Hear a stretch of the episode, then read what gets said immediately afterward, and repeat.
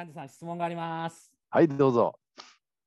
笑顔が大はい切だなと私は思っているんですが、はい。あの人によってはこう笑顔が苦手であったり、あと作ってる笑顔、頑張って笑顔しているんですが、作ってらっしゃる方もいると思うんですね。そうですね。で、まあ、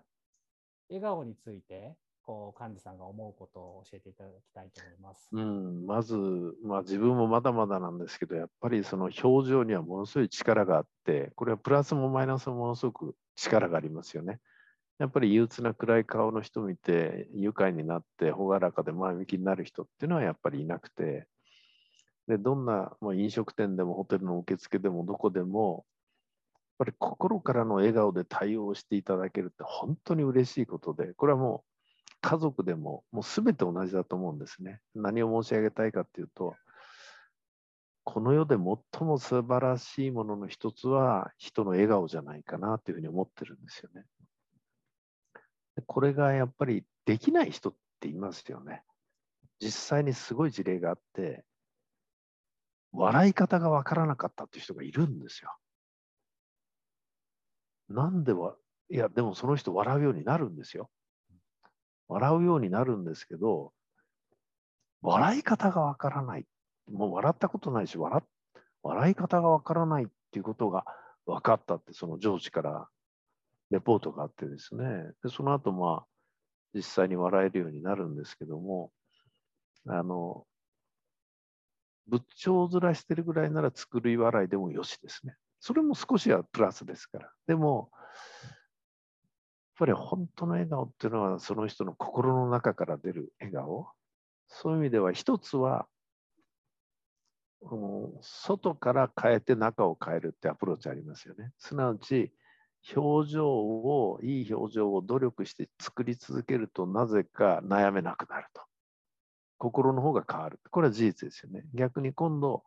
心が変わることによって表が変わる。だから、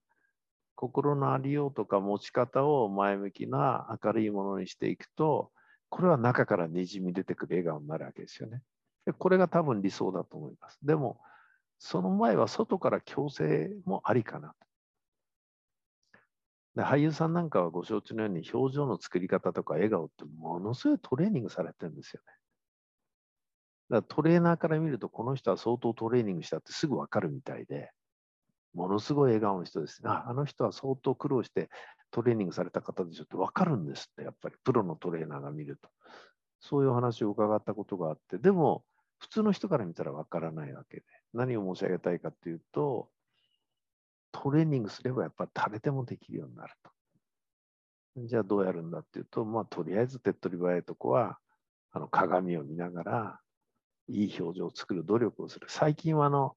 ズームで自分の顔が見えるし、あと Facebook だなんだかんだで、自分の表情をね、写真でこう見る方多くなったわけですよね。あれものすごくプラスじゃないかな。昔はあの指名手配みたいな 写真が多かったわけですよ。直立不動で硬い顔してね、気をつけて、はい、笑ってくださいって言って、誰も笑わない写真っていうのがこうスタンダードだったわけですよね、昔は。だけど今は、やっぱり自分の写真を見る機会が増えてるんで、まあ、そういうものを見ながら、あ、この時いい表情してたな。じゃあこれを努力して作ろうとかね。まあ、いろんなアプローチが取れるんじゃないかなということで、そこら辺で努力していくっていうことは、あの、あり方の本にも書いてますけども、表情って他人のためにありますから、自分のためではないんで、でそういう意味では本当に一人一人がそのよりその笑顔度がですね、1割、2割増したらどうでしょう。大げさじゃなくて瞬時に世界平和って来るかもしれないんですよね。コロナも瞬時に消えるかもしれないんですよ、実は。笑顔になったらね。ということで、えー、大変いい質問ありがとうございました。